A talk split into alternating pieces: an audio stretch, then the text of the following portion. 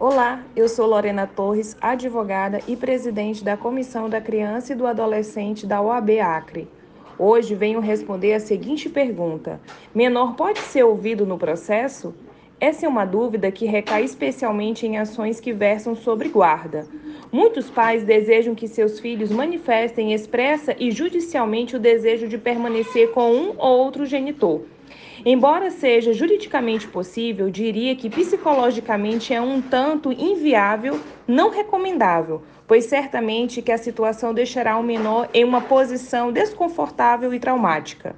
Todavia, uma vez decidido que o menor será ouvido, recomenda-se que haja a presença de um psicólogo no ato processual, dos advogados de ambas as partes e que tudo seja feito da melhor maneira a se evitar um constrangimento e pressão ao menor.